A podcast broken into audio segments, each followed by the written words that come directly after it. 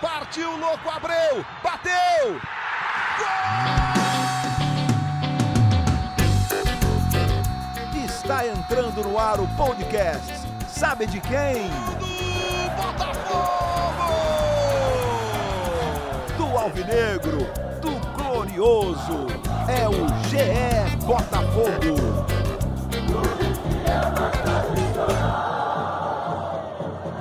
Fala, torcedor alvinegro, tá começando o episódio 84 do podcast GE Botafogo. Eu sou o Luciano Melo. Depois de uma das derrotas mais polêmicas, um dos jogos mais polêmicos do campeonato até agora, tem muita coisa para falar desse Botafogo e Inter, 2 a 1 para o Inter lá no Beira Rio. Teve evolução, mas teve outras coisas problemáticas também. Para falar bastante disso, estou recebendo aqui dois convidados. Um deles é setorista de Botafogo do GE. Como é que você está, Davi Barros? Seja bem-vindo. Olá, Luciano. Olá a todos que nos escutam e ao nosso convidado misterioso daqui a pouco também. É, bom, seguimos, né? Vamos cada vez mais esse, esse, essa dificuldade do Botafogo em gerar vitórias vai gerando, acaba resultando numa dificuldade em sair da zona de rebaixamento que agora é o lanterna, né? Então, oito pontos separam, poucas vitórias, enfim, Vamos ver. Nosso segundo convidado, que eu saiba, vocês não são parentes, depois vocês podem até falar sobre isso. Também jornalista não, não aqui da, do Grupo Globo, acompanha de perto todos os jogos do Botafogo. Como é que você está, Rafa Barros? Seja bem-vindo. Tudo bem, Luciano? É, bom dia, boa tarde, boa noite para torcedor alvinegro aí, o, o fã de, de futebol, de, de, todos os times, mas que também quer se informar sobre o Botafogo. É, mais uma derrota, a sétima seguida do Botafogo no campeonato. Já são mais de dois meses sem vencer, desde aquele distante é, 11 de outubro, né, a vitória sobre o esporte na 15ª rodada. É, mas essa não foi uma derrota como as outras, foi uma derrota mais dolorida. É, foi uma derrota em que o Botafogo não se entregou, em que o Botafogo jogou, teve até mais posse de bola. Depois a gente esmiuça legal esses números. É, mas enfim, vamos, vamos falar mais com calma disso mais para frente. Mas foi uma derrota dolorida, sim, para o torcedor alvinegro. Acho que muito mais dolorida do que as últimas seis. É, enfim, bom dia, boa tarde, boa noite para você, Luciano. Para o Davi Barros, que não é meu parente até onde eu saiba, mas a gente sabe que a família Barros é bem grande aí no Brasil. É isso. É, Davi, é uma dor, como o Rafa falou, que dá esperança por outro lado, né? É aquela coisa do copo meio cheio, copo meio vazio. São oito pontos, como você disse. E tem uma questão: o Botafogo precisa tirar nove pontos, na verdade, porque ele perde nos critérios de desempate com todos os outros, porque ele tem muito pouca vitória, é o time com menos vitórias no campeonato.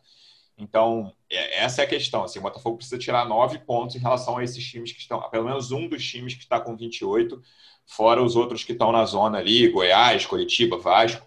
Então é uma missão muito complicada, mas é o, esse primeiro jogo do Barroca na beira do campo, né? Os dois primeiros jogos sob o comando dele, ele estava com Covid, ficou o Felipe Lucena ali. Houve uma evolução clara que essa evolução traz esse, essa derrota mais dolorosa que o Rafa citou, claro, porque não era jogo para o Botafogo perder. A gente volta aquele início de campeonato que aconteceu isso algumas vezes, né? O Botafogo perdia o jogo e a gente falava, cara, isso aqui era jogo para pelo menos um ponto do Botafogo, se não três. E por outro lado, você fala, cara, tem um esboço de time aqui, tem um esboço de jogadores que reagem, ao contrário dos outros dos últimos jogos, que isso não estava acontecendo, o Botafogo entrava em campo como se tivesse derrotado já. O que, que você, qual é a sua avaliação entre esse, essa mistura de dor e esperança depois desse último jogo, Davi? É, eu, o que eu acho, Luciano, é que essa foi a derrota talvez a mais doída da, dessa série, né? Porque justamente o Botafogo começou bem diferente do, dos outros jogos. O, o, jogo contra o São Paulo foi assim praticamente um desastre, um time apático, sem parecer, parecer não tinha vontade de, de, vencer, sabe? E mas contra o Internacional já já foi um pouco diferente, bem diferente até na verdade. Contra o Inter eu reparei que, por exemplo, por mais que fossem peças parecidas, tinham parecia um pouco mais organizado. Eu acho que até contra o São Paulo, contra o Flamengo também já dava para reparar, por exemplo que a defesa do Botafogo estava mais compacta. Isso, isso eu achava mais, eu achava interessante. Assim, acabava perdendo um pouco na questão de puxar contra-ataque e tudo mais, porque justamente estava todo mundo muito junto. Mas ao mesmo tempo, isso de certa forma, teoricamente, passa uma segurança defensiva maior. Agora, é, contra o Inter, eu acho que começou bem, de fato. O primeiro tempo foi bom. E, e até você lembrou essa aquela questão do, do, dos empates ou das derrotas, que poderia sair com um pouco mais de ponto, e foi principalmente na época da passagem do Autuori, né, que lembra agora, só falando aqui de cabeça, Atlético Paranaense, Corinthians... Vasco. Enfim, Vasco, exatamente. O próprio jogo contra o Flamengo no primeiro turno, enfim. Mas eu vejo que pode ter uma luz no fim do túnel. Eu não, eu não considero nem que é um copo meio cheio ou meio vazio, mas é uma proporção bem maior, assim. A é, o copo está esvaziando, um, né? Um quarto é, cheio, né? É, não, o copo está esvaziando. Pois é, exatamente. E aí, é, antes era, assim que o Barroca chegou, eram 8 para 16 jogos, tinha que vencer 8 na, na conta, né? Vencer 8 e, em 16 jogos. Agora, esse, essa, esse tempo está diminuindo, essa, essa margem está diminuindo. Agora são 8 em 13. É, então, vamos ver como é, que, como é que vai ser, porque tempo o Botafogo não tem. Então, então, assim, tem só como treinar e o Barroca conseguir, torcer para o Barroca conseguir colocar as ideias dele funcionar, porque sete derrotas seguidas também mina qualquer moral, qualquer autoestima dos jogadores. É, eu continuo, até falei isso no último podcast, acho que não precisa das oito vitórias, porque eu acho que vai se livrar, qualquer time vai se livrar com menos 45, 42, é a minha previsão ali. Então, talvez seis vitórias e uns empates, acho que resolve a questão, mas o Botafogo só tem três vitórias, né? Isso é muito assustador. Você olha para aquela coluna de vitórias ali e fala, cara, como vai conseguir o dobro disso, né? O dobro do que conseguiu, pelo menos o dobro do que conseguiu em 25 rodadas, o Botafogo vai precisar em 13. E aí, Rafa, é, você olhava para a tabela, tanto no primeiro quanto no segundo turno, você via essa sequência, e no, ainda tem essa a sequência no segundo turno, ainda é gravada pelo jogo do São Paulo, que na verdade é um jogo da, da 18 rodada, e você falava, cara, essa é a pior parte da tabela do Botafogo. Sendo que até jogou bem, ganhou do Galo no primeiro turno, fez jogo duro contra o Flamengo, conseguiu empate. Contra o Inter, podia ter pelo menos arrumado um empate no Newton Santos também, se não fosse a arbitragem. E agora vem a sequência mais tranquila. Por outro lado, sempre tentando equilibrar os dois fatores aqui, o Botafogo teve jogos antes dessa sequência que eram muito acessíveis, como por exemplo Fortaleza e Bragantino em casa, e não deu certo. O Botafogo perdeu, o Botafogo não jogou bem, até jogou bem alguns minutos de alguns desses jogos, mas no geral não foram boas atuações. Agora a margem de erro acabou, né, Rafa? A gente tem, vou citar aqui a sequência do, do Botafogo fora o Curitiba no próximo sábado. O Botafogo pega Corinthians, tem mais um jogo antes do. Eu ia falar Vasco, peraí. Corinthians, Atlético Paranaense. Atlético, Atlético Paranaense e Vasco, era, era a sequência que eu ia falar. Eu tinha esquecido do Atlético Paranaense. E aí, depois, cara, esses quatro jogos aí, depois vem um, um, Santos na Vila Belmiro, que é o próximo jogo mais difícil. O Corinthians é em casa no Newton Santos. Desses quatro, Rafa, é, não sei se você concorda. Para mim, o Botafogo precisa ganhar pelo menos três, ou seja, precisa nesses quatro igualar o número de vitórias que tem até hoje no campeonato, para a gente, no fim da 29 rodada, né, a gente está na 25, falar: ó, o Botafogo está na briga, muito provavelmente o Botafogo vai estar tá na zona de rebaixamento daqui a quatro rodadas mas o Botafogo está na briga e está vivo para conseguir sair desse desespero.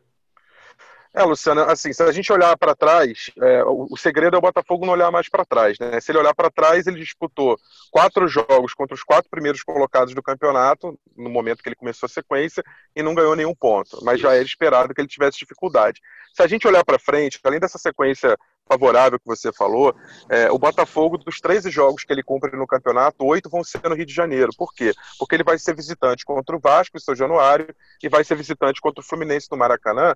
Lembrando que a gente não tem torcida nesses jogos. Então, realmente são jogos em campo neutro. Talvez São Januário menos, mas praticamente em campo neutro e com a vantagem torcida. que o Botafogo é, sem torcida por isso que eu falo campo neutro. É, e com a vantagem do Botafogo não ter que fazer viagens longas, porque mesmo dos cinco jogos que o Botafogo faz fora, é, dois são em São Paulo. Não, são, não é uma distância tão longa, é uma ponte aérea curta. Vai fazer agora com Curitiba também, que não é uma viagem longa, no máximo uma hora e quinze, e vai fazer uma viagem para Goiânia também, na antepenúltima rodada. É, a, a, única viagem longa que ele vai fazer nessa história toda, um pouco maior, é na última rodada para Fortaleza para enfrentar o Ceará. Então, o Botafogo tem uma facilidade logística, entre aspas, para poder engatar uma sequência melhor. Não vou dizer que ele vai ganhar os oito jogos que ele vai jogar no Rio de, é, é, disputar no Rio de Janeiro, mas até você mesmo já fez a conta de que o Botafogo não vai precisar de 44 pontos, provavelmente que seria equivalente a essas 8, a esses uhum. 24 pontos, né? Então o Botafogo talvez ganhando sete jogos, talvez buscando ponto fora de casa contra o Goiás ou contra o Curitiba, que são adversários diretos, e não fazendo esses adversários pontuarem mais do que o Botafogo, já seja suficiente para ele é, não cair. Agora, o mais importante foi o que a gente viu na partida de, desse domingo, desse sábado. O Botafogo com uma mudança de atitude que passou por três níveis: o nível anímico, o nível tático e o nível técnico. Isso fica muito claro nos números da partida. Se você observar as estatísticas, o Botafogo tem mais posse de bola que o Inter, é, 51,5 é, de posse de bola. Ele tinha 47,9 no campeonato, então o Botafogo melhora a própria posse de bola. Eu acho que uhum. isso que é importante de avaliar. O Botafogo finalizou mais, um pouquinho mais do que a média dele no campeonato, 13 contra 12.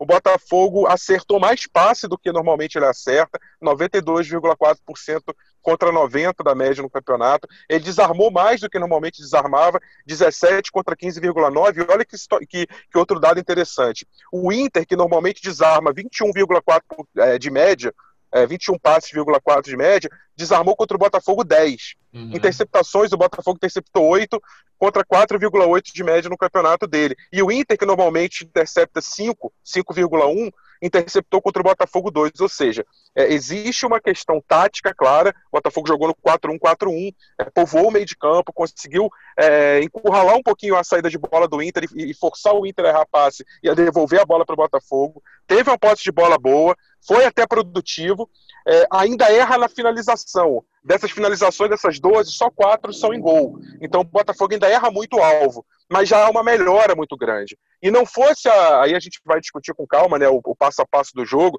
mas não fossem erros de arbitragem e uma desconcentração muito grande do Kevin no lance decisivo, o Botafogo poderia ter saído perfeitamente é, com uma vitória talvez não, mas com um empate que já seria já teria um efeito anímico muito grande. Então os números mostram uma evolução técnica, tática sim, porque o esquema tático do Barroca claramente funcionou 4-1-4-1 é, e anímica que é o principal. Pela primeira vez em dois meses eu ouvi um técnico do Botafogo gritando na beira do campo.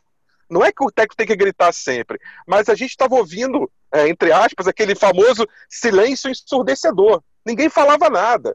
É, ninguém se mexia. Então, ontem, é, do, sábado não. Sábado a gente viu um time aguerrido, um time brigando pela posse de bola, um time com proposta tática, um time com vontade de, de ganhar o jogo e um técnico pilhando a equipe o tempo inteiro. O tempo inteiro o Barroca fazendo o time ficar ligado ali no 220. Vamos ver se para os próximos jogos, com essa sequência aí que você falou, e, esses oito jogos no Rio, o Botafogo consegue converter isso num aproveitamento melhor e se livra aí do, do rebaixamento.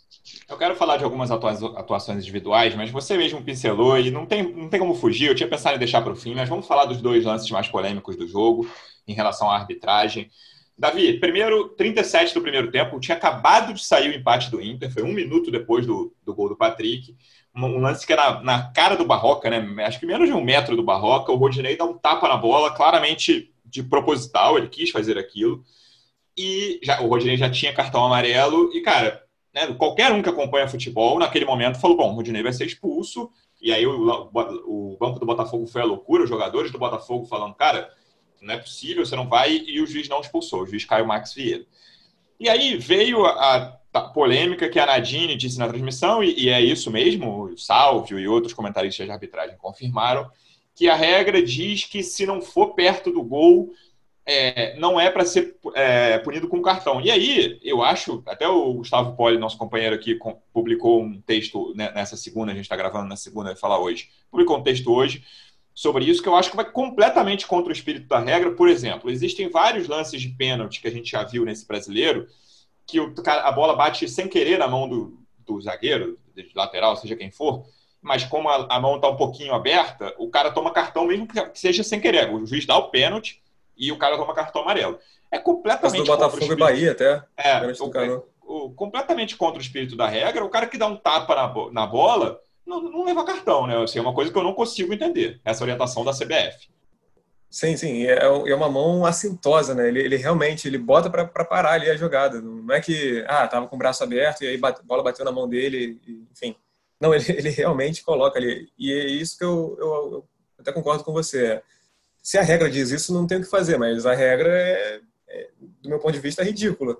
Porque como é que, como assim? O cara bota a mão na bola e, e não é, não, só, não, não recebe o amarelo? É, deixando claro que não é caso para VAR, porque VAR atua em, em em lance para vermelho direto, a expulsão, né? Então não, não, caberia ao VAR chamar o, o árbitro e, e, dizer que deveria ter sido expulso.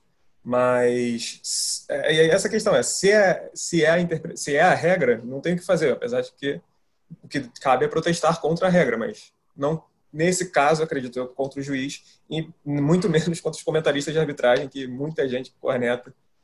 E, enfim. Mas e agora o, o outro lance do o outro lance polêmico, o Kevin ter batido a falta ou não, é, é um lance muito duvidoso ali. Eu acho que foi um pouco de desatenção da defesa do Botafogo. E, e aí eu fico na dúvida. Eu, eu realmente não sei, porque pela regra, o Kevin botou a bola no chão, jogou a bola para frente até, e aí tocou. Então ele reiniciou a jogada, né? Deu início. Agora, ele toca a bola e sai andando, assim. Ele dá um toque de lado, ele, aparentemente ele não sai para criar a jogada. E, e aí ele, aí o Yuri Roberto foi estava mais atento, mais ligado ali, aproveitou. Então fico nessa, eu, eu mesmo fico nessa dúvida. Deveria valer? Não deveria valer? Pela regra parece que sim, pela interpretação do, do, do Kevin, da, da, minha leitura ali no que o Kevin fez, ele ele realmente não bateu a falta e o juiz estava de costas ali do lance também, né? Então isso aí é outra é, história.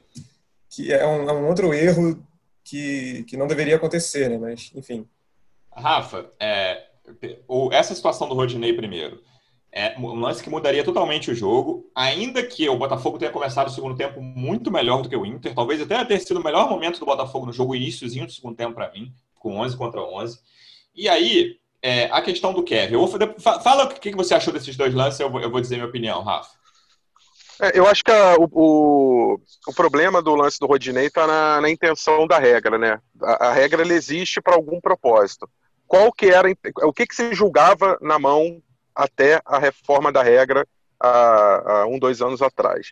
E se julgava a intencionalidade do jogador, se ele tinha a ideia, a intenção de botar a mão na bola ou não. E era simples. É, mão na bola ou bola na mão. Se a bola bateu na minha mão eu não tive intenção, segue o jogo. Isso. Se eu abri demais a mão, se eu levei a mão com intenção, é, uma atitude antidesportiva, ou mesmo se eu ampliei muito o meu espaço, assumindo o risco de fazer isso com a minha mão, Aí é falta, é mão. Isso sempre foi assim, sempre funcionou. Claro que aí uns vão interpretar de um jeito, outros de outro. E isso gerou uma série é, de, de, de, disparidades, né, de, de diferenças de interpretação. A FIFA, muito preocupada com isso, é, uniforme, tentando uniformizar, mudou a, a, o cerne da regra. O cerne da regra deixou de ser a intenção e passou a ser o prejuízo que a mão causa para o jogo. Por isso que a mão do Rodinei, como foi na lateral, como não é um lance de progressão para o gol, não é uma chance clara e manifesta, não é nada parecido com isso, por mais que ele tenha botado a mão na bola com intencionalidade, por mais que ele tenha ferido é, é o princípio do jogo de futebol, que é não jogar com as mãos, é, incrivelmente, por mais que isso seja assim totalmente contraintuitivo para a gente que joga qualquer pelada de fim de semana, do ponto de vista da regra, do novo espírito da regra, isso é válido é, como uma mão que não, não mereça cartão. Ou seja, é, o impacto dessa mão, por ser pequeno no jogo, por isso não propiciar uma jogada, não, não foi uma jogada do Botafogo que ele interrompeu, que sairia um gol, é, ele não levou uma vantagem absurda com essa mão, foi um lance de lateral ali perto do Barroco, como você falou. Então a nova regra diz, diz dessa forma. Me parece muito estranho é, que um lance como esse você não deu amarelo. Por quê? por mais que não seja uma chance clara e manifesta de gol, por mais que não seja uma jogada perigosa, é, ele fere assim a, a, regra do futebol de forma é, muito básica, muito basilar. Assim, o futebol não pode ser jogado com a mão. Se você é, dá um tapa intencional na bola, é, aí realmente você está né, indo totalmente contra. E aí é, o árbitro não poderia dar o amarelo porque a FIFA mudou a regra, mas para nós que vimos, é, sentimos que houve um prejuízo muito grande. O PVC tem uma frase que eu não vou me esquecer, ele falou num dos podcasts da nossa mesa, ele fala o seguinte, o Botafogo pode ser rebaixado por lances que não eram mão há um, dois anos atrás e que não serão mão em um e dois anos, porque Sim. a FIFA vai revisar essas regras.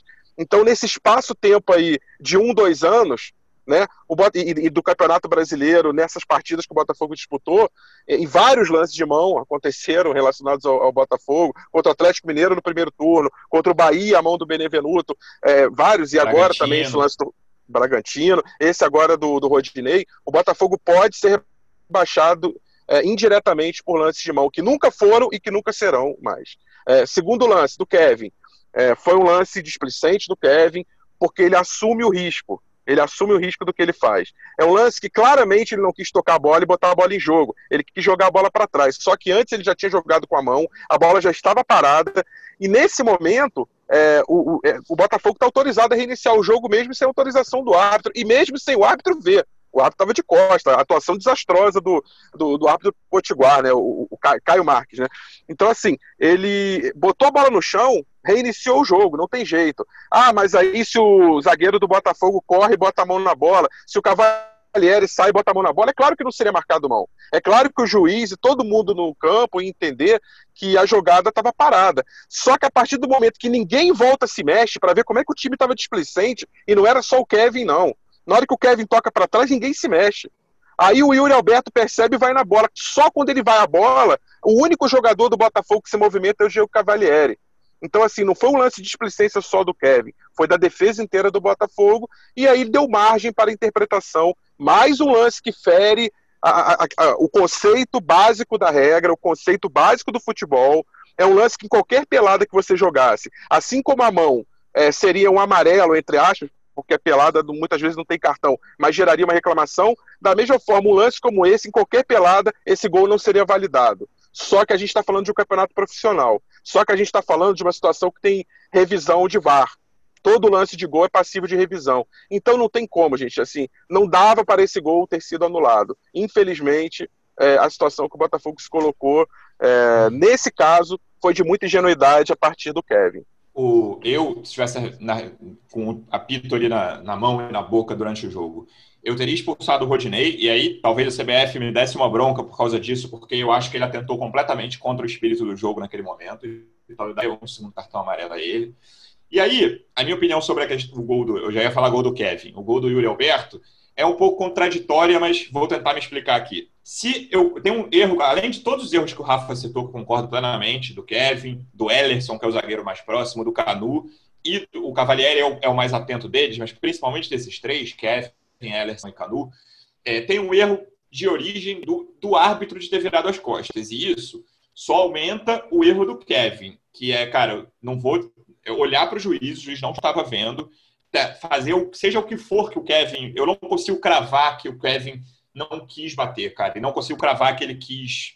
É, eu não consigo cravar nada. Para mim é subjetivo de relação àquelas imagens. Muita gente fala de posição corporal. É, Para mim, não consigo dizer nem que sim, nem que não, nem que ele rolou para o Cavalieri, nem que ele bateu a falta. É, então, se eu fosse o juiz e estivesse vendo aquele lance de primeira, para não criar problema, se eu estivesse de frente para o lance, né? Para não criar problema, eu teria apitado antes do Yuri Alberto tocar na bola e invalidado o lance. Falado, para, não, isso não, não é assim. Falado que a ah, bola ele não, é, não bateu no lugar exato, algo assim. Teria, se eu estivesse de frente, eu teria apitado e, e não deixado nem a, a jogada seguir o, a finalização. Até porque o Yuri Alberto fala depois que o Galhardo diz para ele, cara, chuta, chuta que depois a gente vê. Eu, eu juiz, teria evitado depois a gente vê. Evitado até o chute. Mas, é, com esse erro de estar de costas para o lance, eu concordo com o Rafa. É, na, indo ao VAR, porque aí ele, ele fica refém do VAR e ele tem que ir ao VAR mesmo. Ele não viu o que aconteceu, ele só viu o Yuri Alberto de cara para o Cavalieri e chutando a bola. Eu teria validado o gol também, porque o Kevin joga a bola para frente com a mão, é, então tem esse movimento, ele não está fazendo um, não está carregando a bola com o pé para bater para o lugar certo, ele joga a bola para frente com a mão. E a rolada dele para trás, eu vi alguns alvinegros falando, ah, ele para o lugar certo, para ele, para o Cavalieri bater no lugar certo. A rolada que ele dá, a bola vai para mais longe do lugar certo, né? Porque ele está mais ou menos na altura da falta, alguns metros para a direita. Ele, apesar de a bola ter ido para o meio quando ele rola, ele vai, a bola vai bem para trás, né?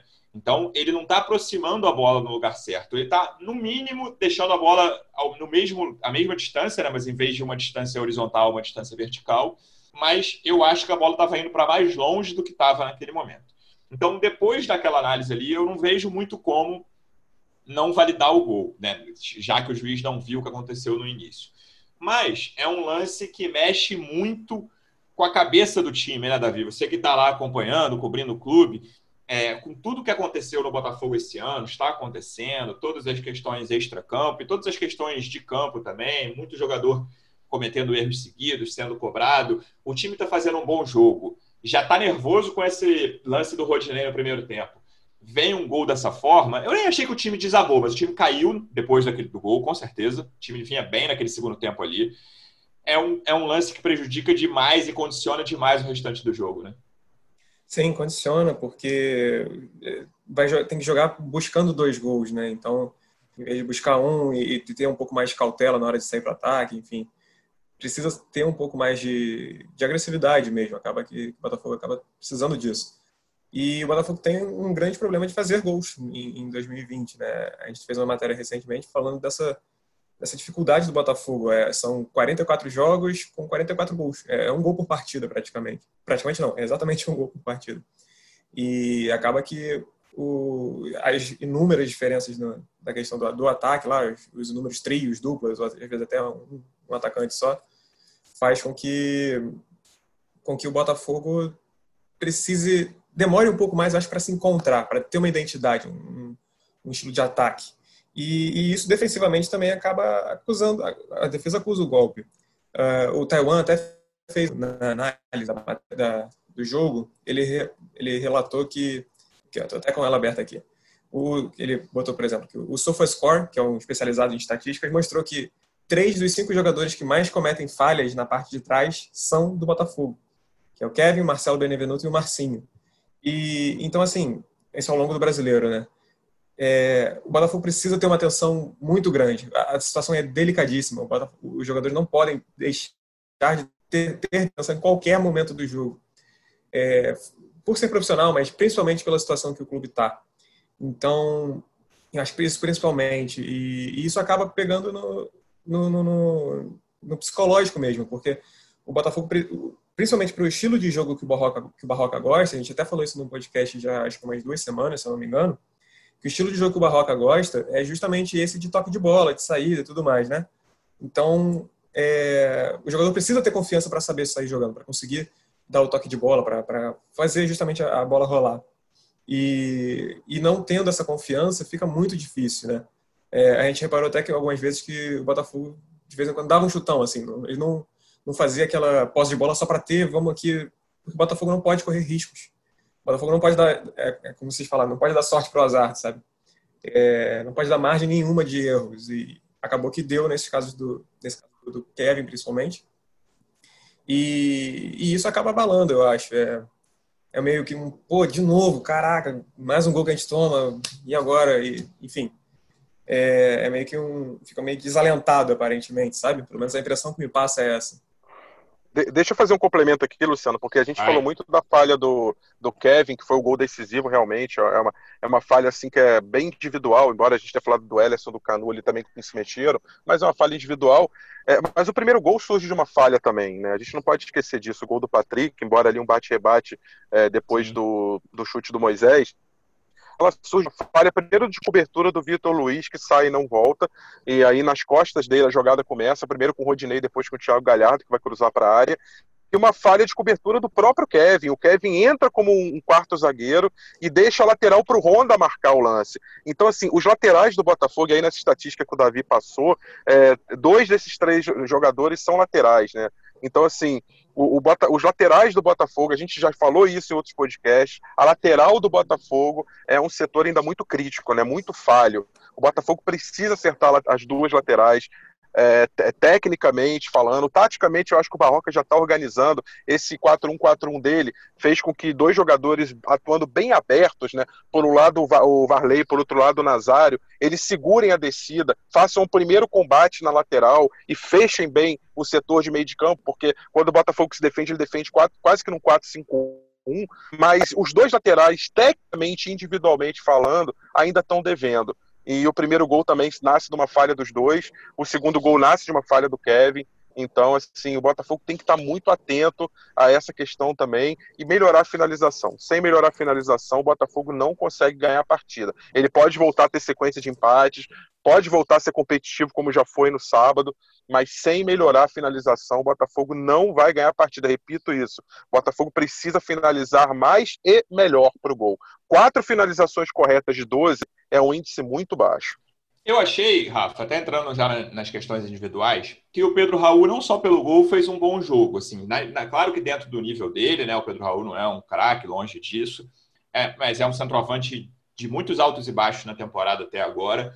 Achei que ele fez um bom jogo, fez, fez um gol na cabeçada, tudo bem que ele estava livre, mas não era um grau de dificuldade tão baixo assim. É, gostei do jogo dele né, é, em relação a essa questão de finalizações que você falou. Achei importante o ponto que você citou da falha. O Vitor Luiz é um jogador que vem mal há um bom tempo, a gente falou dele no último episódio, o penúltimo, e ele está suspenso, né? não vai jogar contra o Curitiba, já volta um drama na lateral esquerda aí que o Botafogo não tem quem jogar. E aí queria saber o que você achou da atuação do Honda, que teve dois lances ali que ele podia ter chutado, né? Queria que você falasse um pouquinho desses três jogadores, Rafa, Pedro Raul, Vitor Luiz e Honda.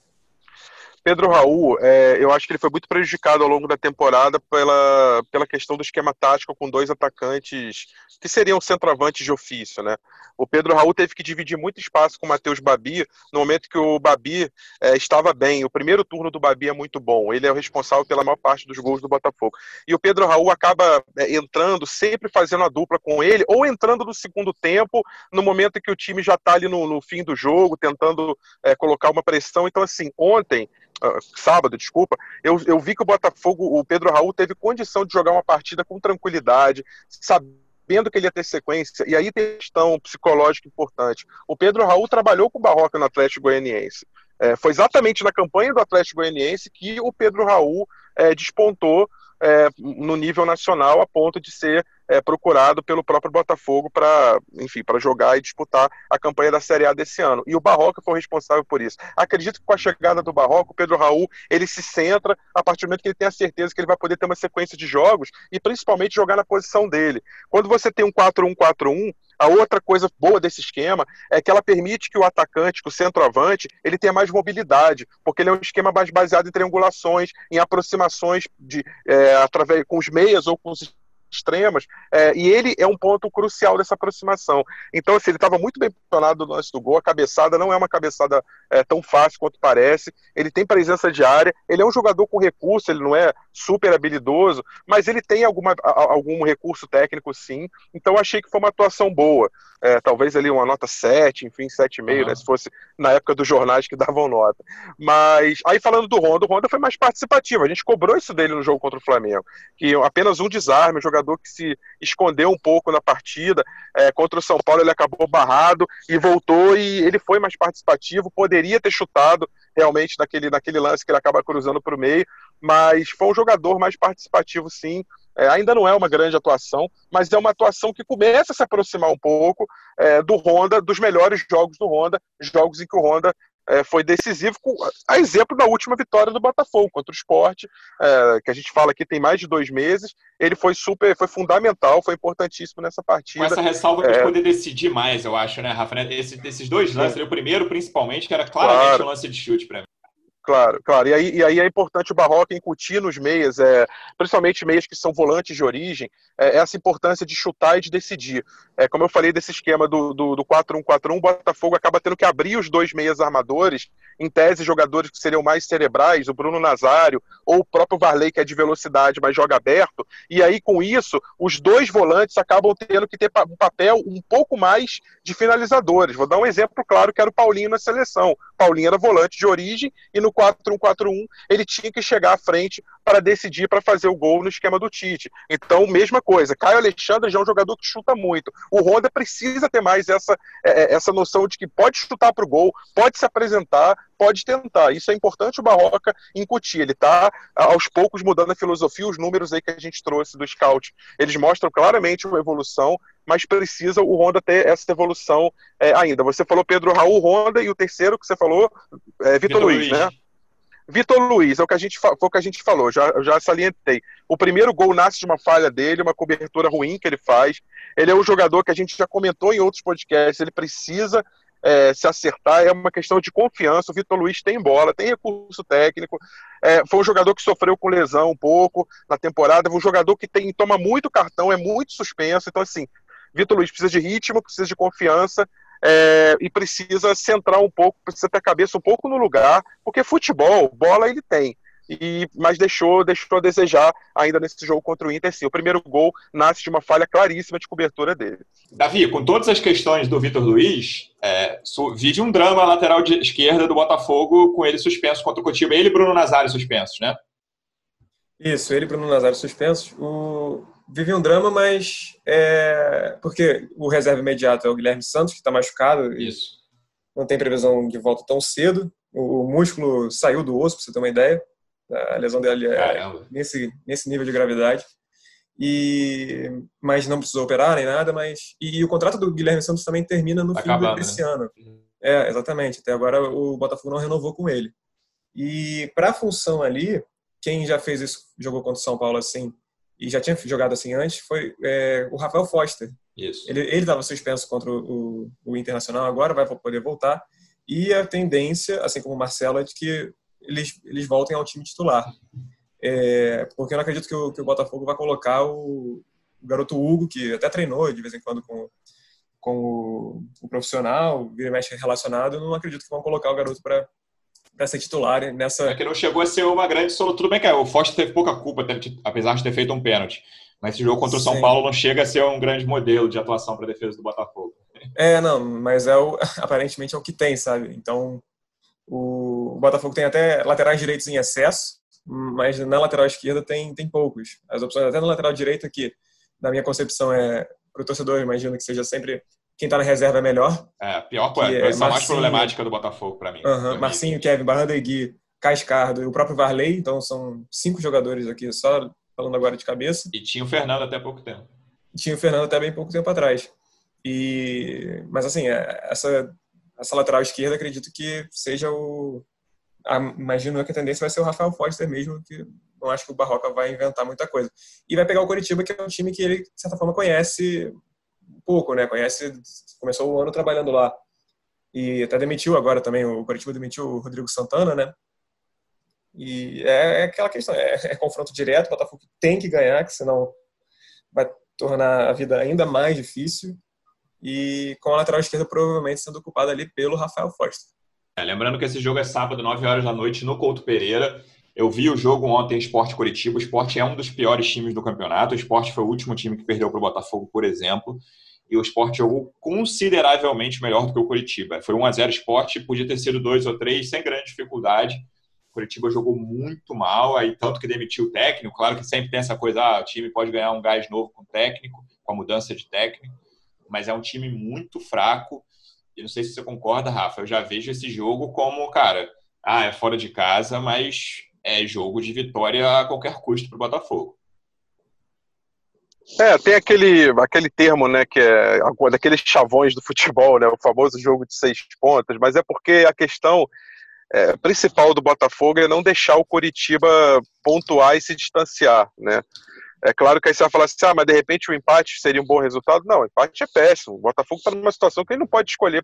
Ele só tem a vitória de opção, né? ainda mais contra o adversário direto. Mas, se dependendo da dinâmica do jogo, do que acontecer, o Botafogo sair eventualmente do, do Couto Pereira com empate, ele tem condição de outras partidas tentar é, subir e sair, do, e sair da zona de rebaixamento, porque ele não vai deixar o Curitiba desgarrar. O Botafogo tem confrontos nessa sequência agora, que a gente mencionou, de oito jogos no Rio e cinco jogos fora desses 13 que faltam, é, sendo o Curitiba um deles, um dos jogos fora. Botafogo tem confrontos diretos, né? Ele pega o Curitiba agora, ele vai pegar o Goiás na penúltima rodada, ele ainda vai pegar o esporte no, no Newton Santos, ele vai pegar ainda o, o, próprio, o próprio Atlético Paranaense, que, que tem 28 hoje, o reencontro com o Paulo Autori. Então ele vai pegar também o, o, claro, vai pegar o Vasco, né, em São Januário, ele vai pegar o Atlético Goianiense, então assim, o Botafogo, ele vai pegar quase todos os adversários. E aí uma coisa que o Taiwan falava muito, o Taiwan Leiras, né, que o Davi até mencionou agora há pouco, também setorista do Botafogo, uhum. o Taiwan mencionava bem nos podcasts para trás uma, uma situação que atrapalhou muito o Botafogo no turno, que foi a quantidade de pontos perdidos para adversários diretos na tabela. O Botafogo não conseguiu vencer nenhum adversário direto dele, nenhum time que está na parte de baixo da tabela, o Botafogo conseguiu ganhar, exceto o esporte jogando fora de casa. Então, assim, é, é, uma, é, é uma situação que o Botafogo precisa reverter nesse segundo turno, é, se ele quiser deixar a zona de rebaixamento. Davi, para a gente fechar, o Botafogo ontem perdeu a final do Campeonato Carioca Sub-20 para o Vasco, mas a base do Botafogo tem nomes que eu queria saber se você já se você acha que podem entrar de imediato nesse fim de temporada desesperador, que o Botafogo precisa muito desses pontos para fugir do rebaixamento, ou se eles vão esperar a próxima temporada que começa na última semana de fevereiro. Como é que você acha que vai ser esse aproveitamento dos jogadores da base que depois de um péssimo primeiro turno fizeram um bom campeonato carioca, um bom foram campeões da Taça Rio e fizeram um jogo duro na final, perderam por 1 a 0 o segundo jogo para o Vasco. Eu acho que o Botafogo já aos poucos começa a colocar alguns garotos, né? O, a ideia até do Botafogo para esse jogo contra o Internacional era, contar, era contar com o meu xará Davi Souza. O Souza que é zagueiro e só que estava treinando com, com o sub-20 da seleção. E estava lá na Grande Comeria, só que a CBF não aceitou liberar. E aí até o Ellison teve que jogar, e, e inclusive a gente não mencionou ele direito, mas eu acho que ele fez uma boa partida, o Ellison, por incrível que pareça, assim. Foi o único, o primeiro jogo dele no é, ano, Eu achei que ele teve a desatenção no lance do Kevin, mas eu achei uma partida razoável para boa também. Sim, e, e mas o que o Botafogo queria era que era a liberação do Souza, conseguiu. E o Souza é, vem tendo essas convocações recorrentes para a base e é um nome que já até jogou jogou no, no Campeonato Brasileiro da, da série do, do profissional e mas não tem só ele, né? Tem também o Enio, que tem se destacado bastante, principalmente desde a chegada do Ricardo Rezende, que é esse técnico do Sub-20. Ele é 10 da base e vinha, vem, vem fazendo bons jogos, principalmente nessa, nessa segunda fase, né? Essa, esse retorno, você bem lembrou. E estava participando das jogadas, ele é rápido, é, é, ligeiro, mas eu não acho que ele, eu não vejo ele tendo tanto espaço no, no time de cima, quanto, por exemplo, teria, acredito eu, o Rafael Navarro, por mais que seja centroavante e o Botafogo esteja relativamente bem é, servido de centroavante, assim, que seria Pedro Raul Matheus Babi. E o Rafael Navarro, ele também cresceu bastante nessa, nesse fim agora do Campeonato Carioca e nessa primeira fase, nessa segunda metade do Campeonato Brasileiro Sub-20. Ele tem feito gol atrás de gol, tem sido importante. Além, claro, também do Matheus Nascimento, que é o outro atacante, né, que, que tem né, inúmeras convocações de base, é tido como um dos melhores da Sub-17, foi acabou de ser convocado para a seleção Sub-20 também, mesmo tendo 16 anos. Então, ele é a grande joia, acredito, do, do Botafogo e já até jogou contra o Corinthians também, entrou recentemente, se não me engano, contra o São Paulo. E mas ele não tem não, não, ainda não, eu acho que é muita diferença, sabe? Ele tem 16 anos para jogar com sim, um sim. profissional, eu acho que é uma diferença muito grande ainda. Por mais que tenha toda a técnica do mundo, ele ainda, ainda falta muita coisa para ele ali, acredito eu. Bom. E, mas vejo ele dessa forma como a principal joia. Tem também o Cauê, mais no, no Sub-17, o Jonathan também. Enfim, essa galera que pode ser uma, uma saída, mas não acredito que seja para esse ano, sabe? Principalmente. Para esse ano, acredito eu que seja mais o, principalmente o Souza ali.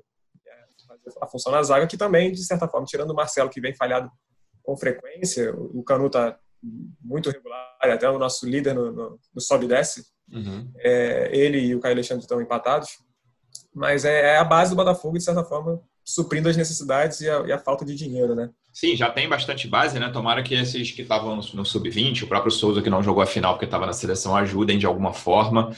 Chegando aqui no fim desse episódio, na segunda-feira a gente volta com mais sobre esse jogo decisivo. Agora todo jogo vai ser decisivo, né? Mas acho que Curitiba e Botafogo tem contornos de final para o Botafogo. Acho o empate péssimo resultado. Davi, muito obrigado pela sua presença mais uma vez. Semana que vem a gente volta. Sempre um prazer, Luciano. Rafa, obrigado pela presença e até a próxima. Rafa, obrigado mais uma vez, convidado constante aqui, sempre traz, sempre acrescenta bastante. Semana que vem a gente volta. Um abraço, amigo. Valeu, Luciano. Sempre que precisar, estamos aí. Obrigado. Valeu, Davi. É, até a próxima e torcendo aí para boas notícias na segunda-feira no próximo podcast. Um é abraço. É isso. Tomara que a gente volte com o episódio de vitória aqui na próxima segunda. Torcedor Alvinegro, obrigado mais uma vez pela audiência. Até semana que vem. Um abraço.